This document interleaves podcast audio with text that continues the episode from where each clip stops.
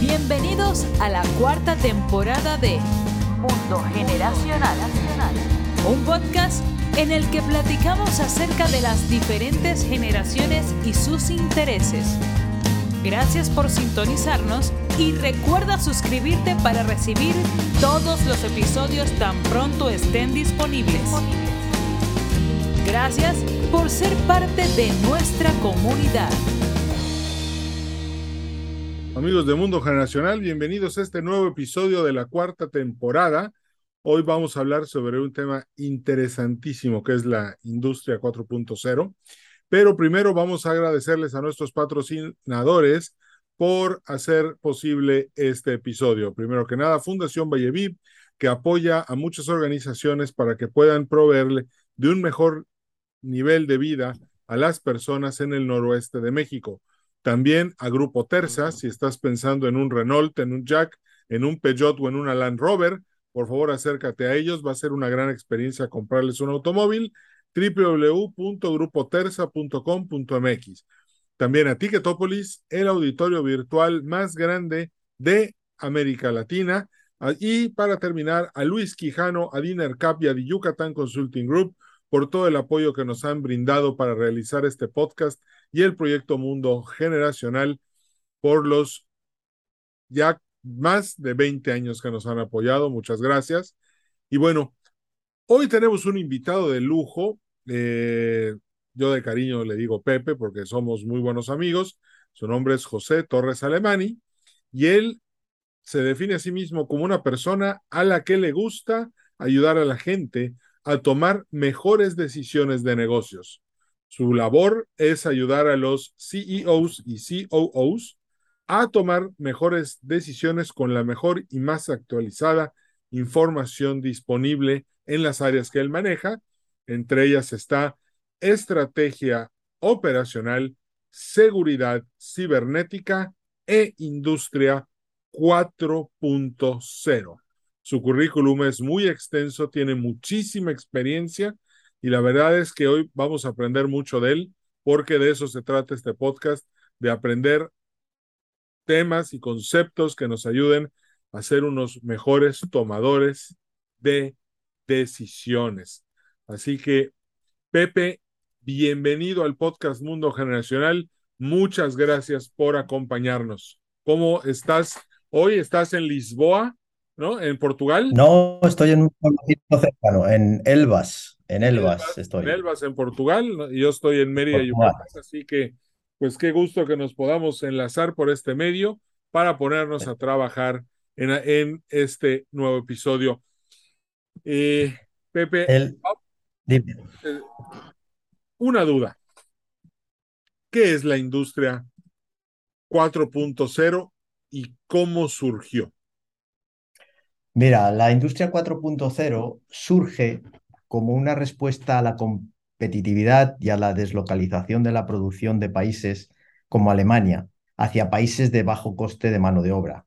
Tú mejor que nadie sabes que en los años 90, bajo el peso de la reunificación, Alemania se ganó el mote de enfermo de Europa. Y eso fue debido a que llegaron a un sistema con altos salarios y fuerte participación sindical que no podía sobrevivir en un mundo gobernado por un concepto nuevo, la deslocalización de la producción.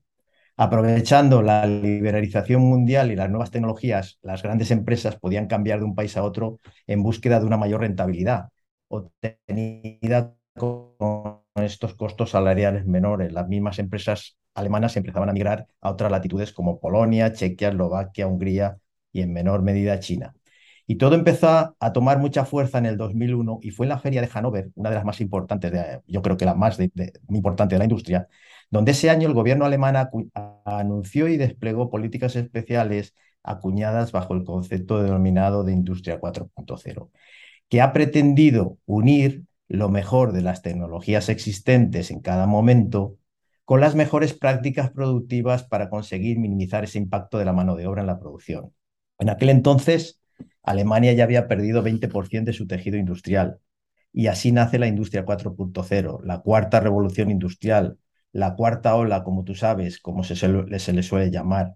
Digamos que Hubo una primera ola entre los años 80 e inicio de los 90 que buscaba la eficiencia en los procesos. Fue la época de la introducción del CAT, el CAM y los sistemas CIM, la manufactura flexible y similares.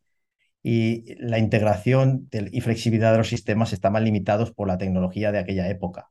Como bien sabes, ocurre una segunda ola en los años 90 que se produce con la aparición de Internet y las tecnologías asociadas, como los portales de Internet y soluciones facilitadoras de la colaboración y la integración de la cadena de valor en su concepto más extendido. Posteriormente, a principios de siglo, de este siglo, la conectividad se extiende a las máquinas y se popularizan conceptos como M2M, machine to machine, es decir, las máquinas empiezan a hablarse entre sí. Y luego más tarde aparece eh, con fuerza el concepto de Internet de las Cosas ligado al desarrollo de la nueva IP versión 6, la proliferación de los dispositivos móviles y su capacidad de conexión sufren un fuerte desarrollo hacia finales de la primera década del nuevo siglo y todo este movimiento se comporta como una tercera ola en la utilización de las tecnologías electrónicas de información y comunicación, que así se llamaban antes y ahora se llaman TIC y se puede considerar como las precursoras de lo que está denominándose la cuarta revolución industrial. Y en ese entonces que Alemania buscaba seguir liderando y lo consigue años más tarde la oferta de equipos y soluciones para la producción industrial, pues su aplicación en entornos industriales mediante esa integración de cadenas de valor y digitalización de todo el proceso productivo. y, bueno, este, a ver, eh, esa, eso de la feria de Hannover suena muy interesante. Creo que tenemos una repasada porque eh, estoy viendo que está marcando un antes y un después en lo, en lo que es, es así. todo esto que queremos ver hoy. Eh, bueno, y por ejemplo, ahora, ¿qué es lo que pretende alcanzar la industria 4.0? ¿Cuál es su objetivo y cómo o, desde qué perspectiva qué está queriendo lograr? Mira, Edwin, no es ni más ni menos, y casi todo el mundo está de acuerdo, que lo que se pretende es encontrar cuál es la mejor aplicación industrial para todas esas tecnologías digitales que están surgiendo, utilizando siempre la comunicación a través de Internet.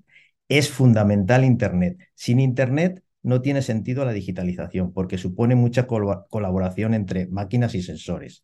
Y por supuesto, esto tiene que ser rentable para las empresas. Se busca mejorar la competitividad de las industrias, mejorar la forma en que producen, ser más eficientes, tener mucho más control en los plazos de abastecimiento, fabricación y entrega al cliente, más control de los recursos, maximizar el uso de esos recursos y de los activos en general. Y como ya hemos mencionado, tener mayor control en la cadena de suministro. Algo que hoy es crítico en todas las compañías a nivel mundial y se ha visto muy claro en la reciente crisis de materias primas, como tú sabes. Como digo, mayor control de las materias primas en los proveedores y en toda la logística asociada. Además, permite desatar la innovación, permite diversificar las compañías e incluso, gracias a estas tecnologías habilitadoras, generar nuevos modelos futuros de negocio que actualmente ni siquiera concebimos. Esa parte es interesante porque tratar de, Recuerdo muy bien la feria de París, la feria de la tecnología de París, en la que los, en la que a, finales del siglo XIX se vislumbra este futuro ¿no? en el mundo y es el futuro que nunca ocurrió porque ciudades sobre ruedas, eh, llovía y ciudades con enormes paraguas, este, luego gente subiéndose a coches voladores. Bueno, creo que, creo que eso fue algo muy interesante, muy, sí, definitivamente es difícil ver a dónde nos está llevando, pero no deja de ser apasionante querer conocer el destino donde, a donde nos quieren llevar. Bueno, así es. Pregunta difícil. ¿Cómo se consigue todo lo que nos acabas de contar? Porque me, me queda claro el final, pero ¿y el proceso para lograrlo? ¿Cuál es?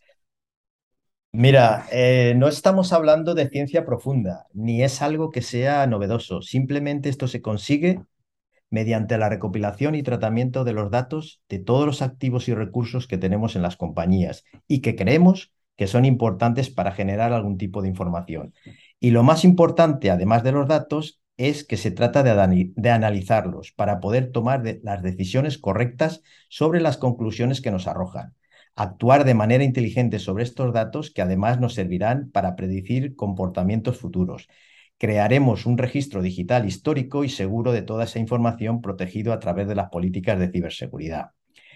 Estos datos hoy ya se pueden eh, venir, ya pueden proveerse de cualquier activo de la organización, sea un material, una máquina, un proceso logístico, productivo o innovador. La verdad es que nos da exactamente igual de dónde vengan, porque todo dato bueno, y recalco la palabra bueno, puede ser muy aprovechable y decisivo. Un dato malo, inexacto o manipulado crea confusión y al final da lugar a malas decisiones.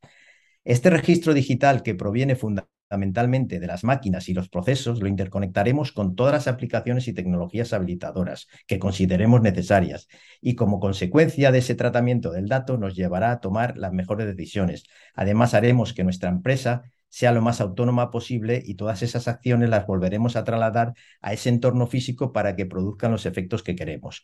Como ves, es tomar datos que nos proporcionan los procesos y las máquinas, generar patrones de comportamiento con altísimas certidumbres, para luego, con esos modelos, actuar sobre las propias máquinas para mejorar todo, sus eficiencias, la calidad de su fabricación, los tiempos, los desperdicios, la planeación, en general en toda nuestra cadena de suministro, en nuestros procesos y en todo nuestro modelo de negocio. ¿Y qué podemos decir de la industria 4.0? Sencillamente que es una complicidad de las mejores experiencias operacionales con las tecnologías disruptivas más innovadoras para conseguir una empresa que no solo es más inteligente, más autónoma, más flexible o más escalable, sino que además, gracias a esa captación, al procesamiento y al análisis de ingentes cantidades de datos, podemos hacer una empresa basada en datos que será predictiva en todos sus procesos, donde podemos predecir el mañana con esos datos captados. El, el secreto está en la predicción, Edwin. Pepe, este, suena fácil, pero también suena difícil, porque igual ah, por ratos estoy pensando, bueno, eh, me puse a imaginarme el presupuesto de tener toda esta información, que no creo que sea muy alto, que se puede hacer con los procesos contables y financieros adecuados. Y yo también pensé un poco en la inversión que habría que hacer en, no sé si en maquinaria, en industria, en máquinas, en procesos, en nuevo personal Ahí, creo que es un buen reto para los que nos están escuchando, cómo se van a ir adaptando a esta industria 4.0, porque creo que no es pregunta, creo que lo tienen que hacer. Y aquí viene, aquí viene mi siguiente duda. Hemos visto en los últimos años una explosión de todo lo digital. Absolutamente todo. De hecho, este, ya hasta dentro de poco yo creo que ya vamos a estar totalmente inmersos en un metaverso que hoy no existe, pero va a existir. Bueno, la pregunta es, ¿qué reflexiones, si las hay, tenemos ahora mismo de toda esta, de este mundo digital? Mira, Edwin, eh, ya podemos decir hoy en relación con la industria 4.0 que las grandes mejoras que vivimos o que experimentamos en las compañías se empiezan a notar en la calidad y experiencia del usuario con los nuevos productos digitales. Eh, solo has de mirar hacia los teléfonos celulares, eh, la experiencia que, que tiene el usuario, que las empresas que han adoptado la industria 4.0 empiezan a ser compañías mucho más competitivas que las que no. Y las que no lo hagan van a sufrir mucho y van a acabar por desaparecer. Que los ciclos que parten desde la innovación hasta la aparición del producto en el mercado se han reducido en un 50% de media creando ciclos de diseño más ágiles y con mucho menos costo. Esto significa que, por ejemplo, si hace escasamente 10 años un coche se plasmaba en una realidad después de muchos años de su primera idea inicial en un primer boceto, hasta que aparecía una unidad producida en una fábrica, podían pasar en torno a 7 años. Hoy en día, esos ciclos se han reducido por debajo de dos años. Por tanto, estas tecnologías permiten acortar todos esos plazos y convertir las compañías en negocios mucho más flexibles y la productividad de las empresas ha aumentado entre un 5 y un 15%, donde algunos sectores, como el químico y farmacéutico o el sector de la alimentación y bebidas, ha experimentado incrementos en torno al 20%, con reducciones en los costes de mantenimiento de hasta el 40%, que eso es increíble, solo por el hecho de haber utilizado técnicas no solo preventivas, sino predictivas. Y esto ha causado tanto eh, pues una reducción muy importante en aquellas paradas inesperadas de las máquinas, donde además la reducción de los costes de la no calidad alcanza valores superiores al 25%. Y hablamos de la no calidad de todos los procesos, de la calidad de nuestros proveedores, en nuestros productos y de esa no calidad medida en dos fases, la calidad, la no calidad interna que se traduce siempre en mermas y costos y la no calidad externa que siempre se traduce en reclamaciones. Y así se va visualizando una gran cadena de beneficios que puede traer este tipo de tecnologías a las empresas industriales, donde el aporte actual ya de la industria 4.0 al PIB de, muchas, de muchos países ya llega al 10%. Bueno, a ver, entiendo que esta reevolución va a traer muchos cambios, me queda claro. Eh, creo que el más importante es la adaptación de todos nosotros a los trabajos y a los retos que vamos a enfrentar eh, partiendo de este nuevo orden económico. Pero aquí me sale una duda interesante, más respecto a nosotros que a las máquinas. ¿Cómo se vislumbra este proceso adaptativo? Pues tienes toda la razón y, están ya viendo ya muchos cambios. Algo muy importante con lo que debemos lidiar es lo que tú dices, es el renombrado dilema de la generación de nuevos puestos de trabajo y la destrucción de otros, donde evidentemente los puestos de trabajo que vamos a llamar eh, repetitivos, más aburridos y peligrosos, además de todos aquellos de menor valor agregado, van a ir desapareciendo en aras de nuevos puestos de trabajo que estarán orientados a la gestión de las nuevas tecnologías, al mundo de la, eh, de, la Internet de las cosas, de las operaciones y a de la aplicación de esas tecnologías, que nos permitirán ser una empresa mucho más competitiva. Muchos nuevos puestos de trabajo aún no se sabe cómo van a ser y el dilema es cómo vamos a educar a los trabajadores en las nuevas tareas. Y habrá que hacerlo, porque si las tres revoluciones anteriores dejaron gente atrás, esta es la primera vez en la historia de la humanidad y de las revoluciones industriales que se puede hacer sin dejar a nadie atrás. Precisamente porque tenemos Internet y la formación a través de Internet es muy barata y está asequible a todo el mundo.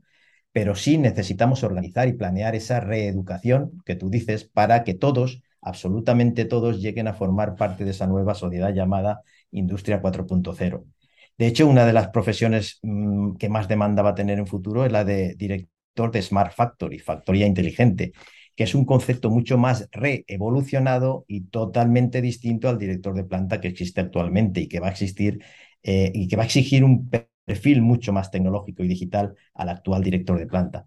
Y por supuesto aparecen otros empleos relacionados como Data Science, el Chief Data Officer, que son las siguientes posiciones demandadas en el siglo XXI que viene a ratificar que este fenómeno de la industria 4.0 es algo que ha llegado para quedarse y que si no nos subimos o nos subimos a ese tren o evidentemente nuestra compañía va a tener problemas de competitividad en los años venideros.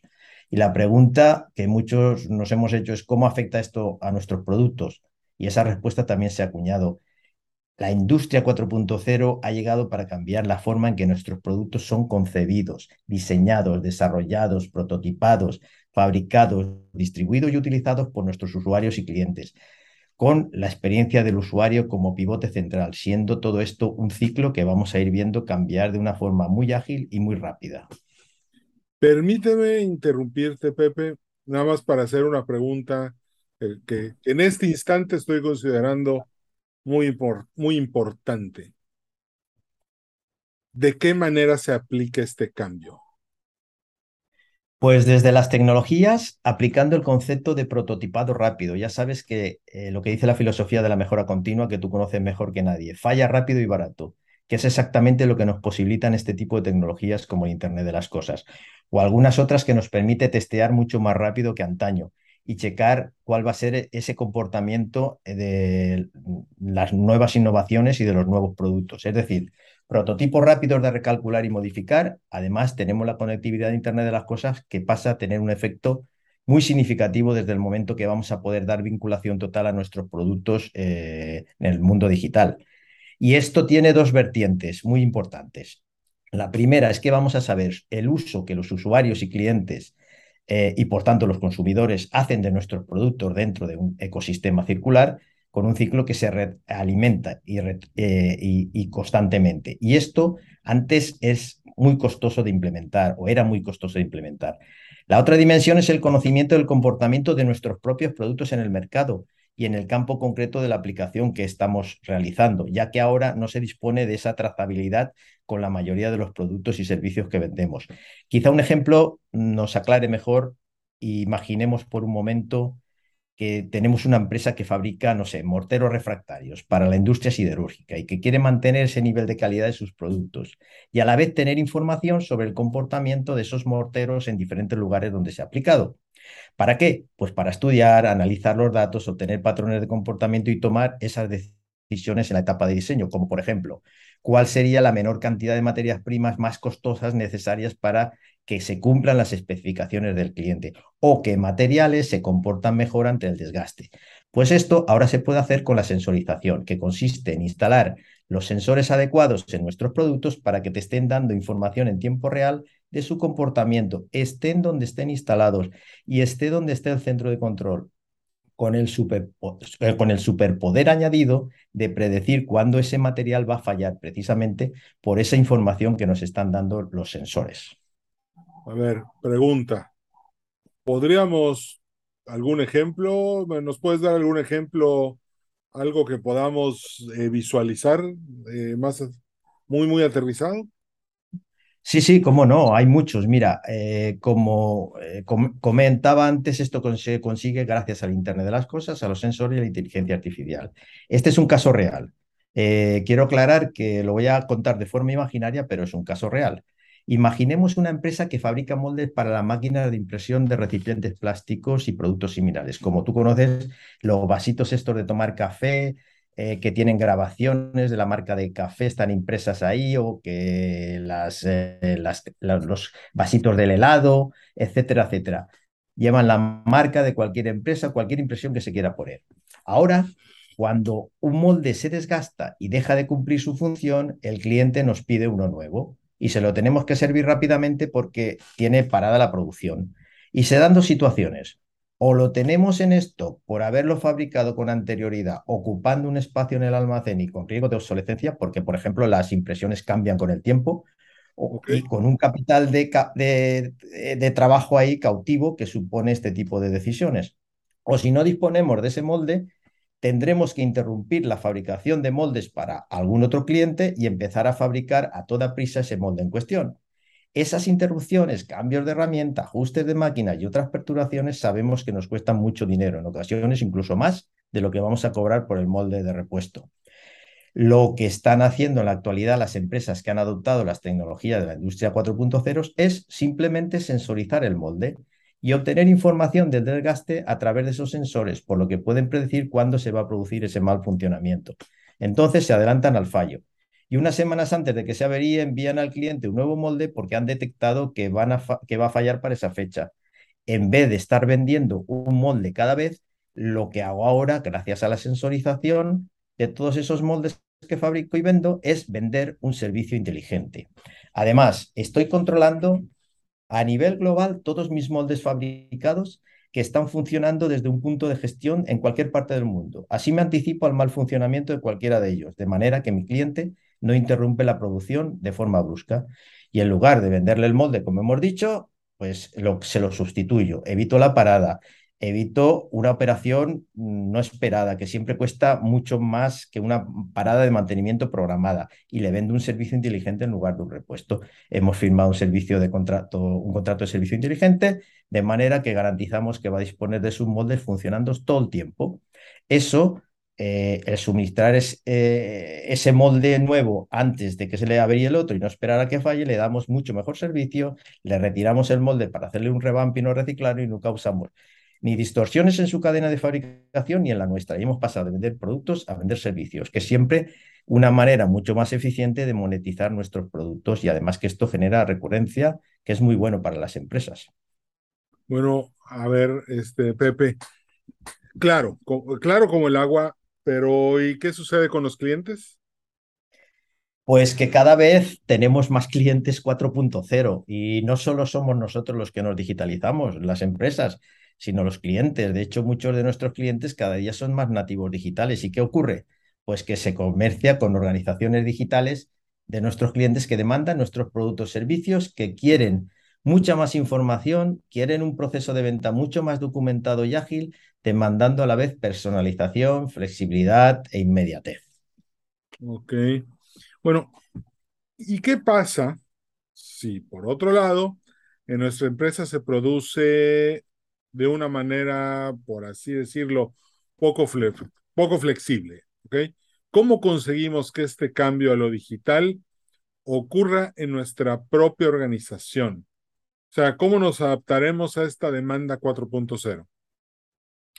Mira, Edwin, eh, la, respuesta no, es tan evidente, pero lo que sí conocemos es que la respuesta está en aplicar estas tecnologías habilitadoras a nuestros procesos productivos y a nuestro recurso humano, para empezar a ser cada vez más flexibles y adaptables a estas necesidades digitales de nuestros clientes y usuarios, ofreciéndoles a la vez experiencias diferenciadoras de la competencia que les aporten un valor añadido que no encuentran en el mercado tradicional.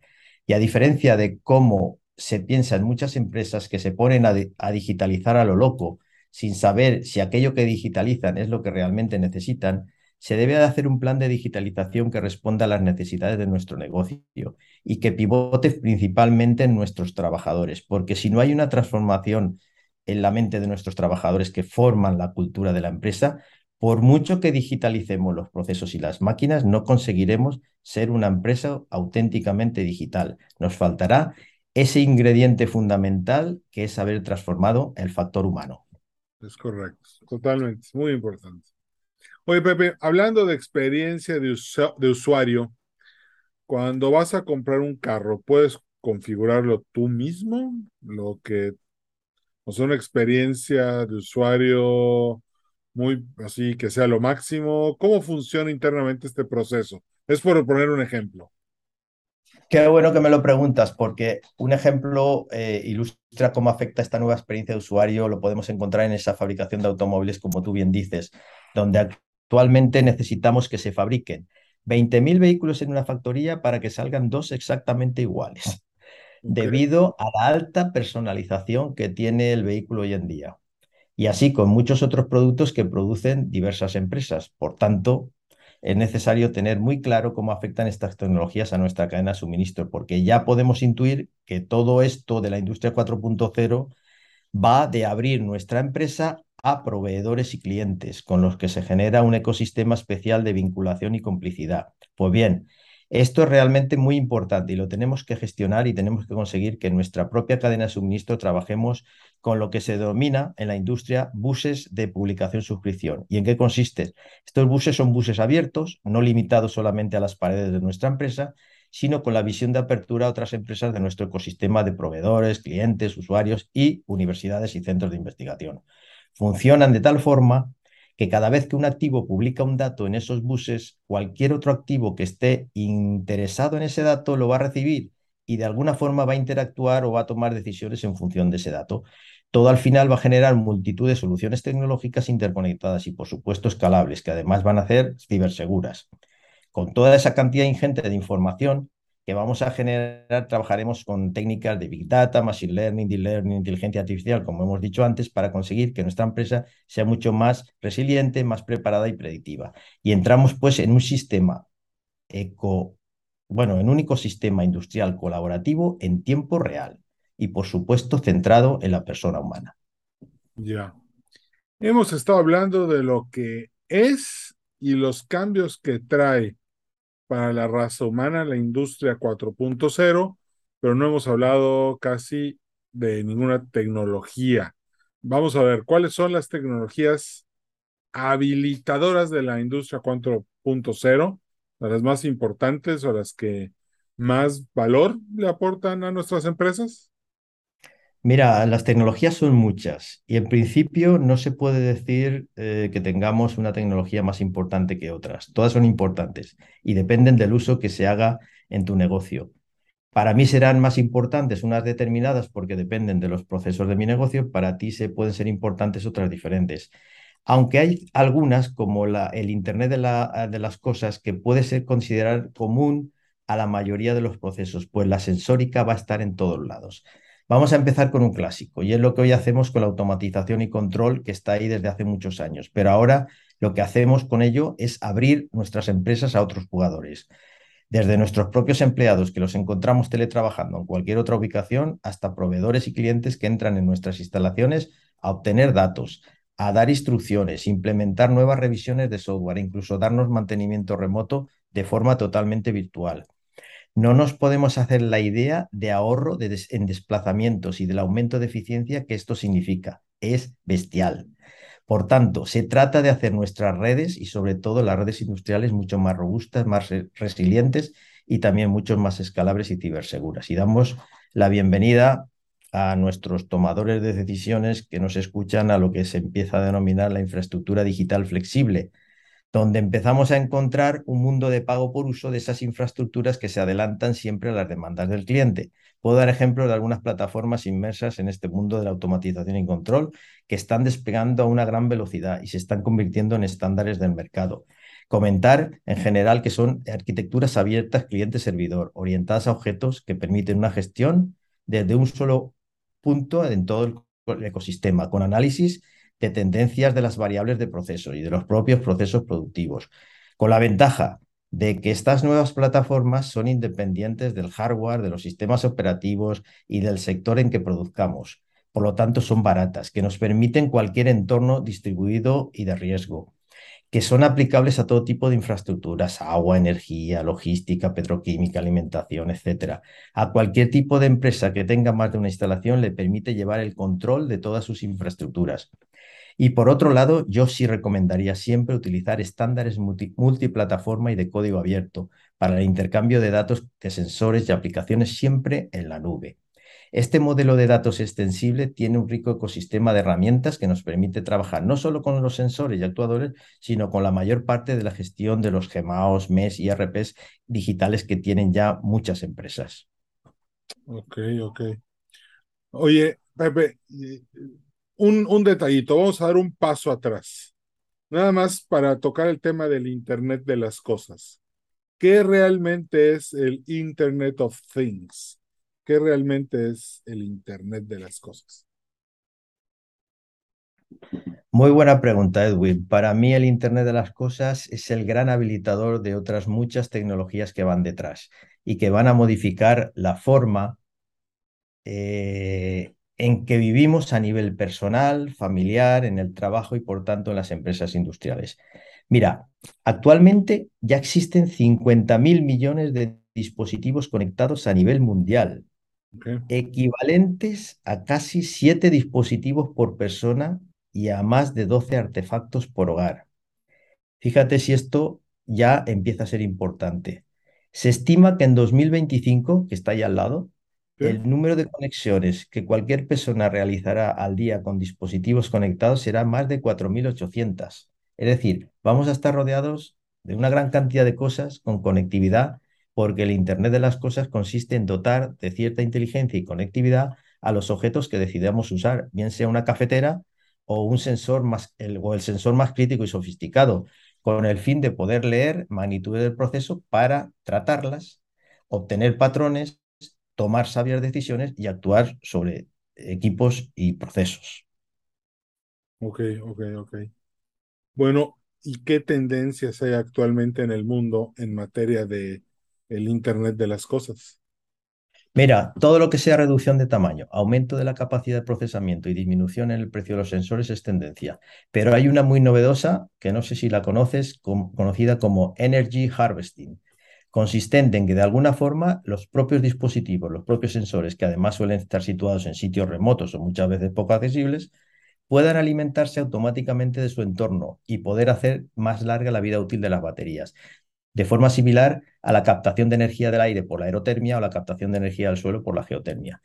También es, materia de gran auge el Edge Computing, que consiste en que no queremos que todos los dispositivos trabajen enviando datos, datos, datos a un sistema centralizado, sino que los propios sensores procesen algunos de esos datos, que los recopilen, trabajen y tomen decisiones en la medida de lo posible. En definitiva, es llevar el poder de procesamiento lo más cerca posible de donde generan los datos. Esto ya se ha hecho con las tecnologías IoT cada vez más avanzadas. Y dentro del mundo IoT, los temas más importantes para mí son, por una parte, los tags, es decir, la tecnología de identificación inalámbrica, RFID, que tiene mucho tiempo, pero es ahora cuando se está utilizando masivamente porque nos permite geolocalizar activos dentro de un entorno controlado. La ventaja respecto al código de barras o código QR es que no necesitas visión directa con el código para actuar, eliminando el error humano. Estamos hablando de una tecnología que nos va a permitir una trazabilidad total de extremo a extremo súper importante. Y yo recomiendo usar TAC pasivos que son mucho más robustos y no tienen fuente de alimentación interna, con un alcance hasta 15 metros. Por otro lado, el segundo aspecto más importante es la tendencia de los wearables, que nos permiten en el mundo de la industria tener control de casi todo. Gracias a gafas inteligentes, los operarios de nuestras fábricas ya pueden tener información enriquecida de los procesos, pueden estar trabajando y a la vez consultando un manual, un procedimiento o instrucciones de montaje. Y esto de forma no intrusiva gracias a la gafa inteligente. Y los cascos inteligentes que cada vez se usan más para que una persona que esté en un entorno con cierta peligrosidad pueda estar monitorizada y se detecte el peligro, situaciones de riesgo, alteración de constantes vitales, ropa con la sensorización adecuada que monitore esas constantes vitales, además de pulseras y todo tipo de soluciones para la protección personal y el control de accesos. Wow, interesante. Oye, Pepe, nos van a faltar algunos temas. Sí, sí, sí, muchos, muchos. Pero ahí te voy a invitar otra vez. Eh, te agradezco muchísimo porque me hubiera encantado hablar de más de la nube, de la robótica colaborativa, del 5G, de la impresión digital, estas llamadas este, impresoras de tercera dimensión, la ciberseguridad. Pero mira, este, ¿me aceptas otra invitación? Sí, sí, por supuesto. Y fíjate, y fíjate que tenemos que hablar del, del, gemelo digital también. Hoy estuve hablando con un doctor, con un médico, que me confirmó que ya hay una empresa que tiene un modelo de un corazón y de un cerebro donde con un gemelo digital hacen todos los experimentos en ese gemelo digital y no solo eh, diseñan la operación, sino luego ven qué resultados ha dado la operación. Fíjate si es importante esto a nivel médico, a nivel de la medicina. No, increíble. Pepe, muchísimas gracias por, por, por tu tiempo y por habernos regalado este rato tan interesante con tanta información. Yo creo que hay que escucharlo varias veces para poder este, retener todo y poder aplicarlo en nuestras compañías. Muchísimas gracias de verdad. Y bueno, pues gracias. Nos despedimos de, este episodio agradeciéndole a Ticketopolis, el auditorio virtual más grande de América Latina, a Fundación Valleviv, a Grupo Terza, a Luis Quijano de Yucatán Consulting Group y Dinercap por habernos apoyado para hacer este episodio posible.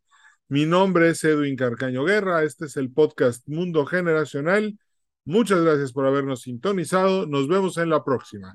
Cambio y fuera. Gracias por haber sido parte de este episodio de Mundo Generacional. A nombre de todo el equipo te deseamos prosperidad y éxito. Recuerda darnos un like en Facebook, Podcast Mundo Generacional. Nos vemos en el siguiente episodio.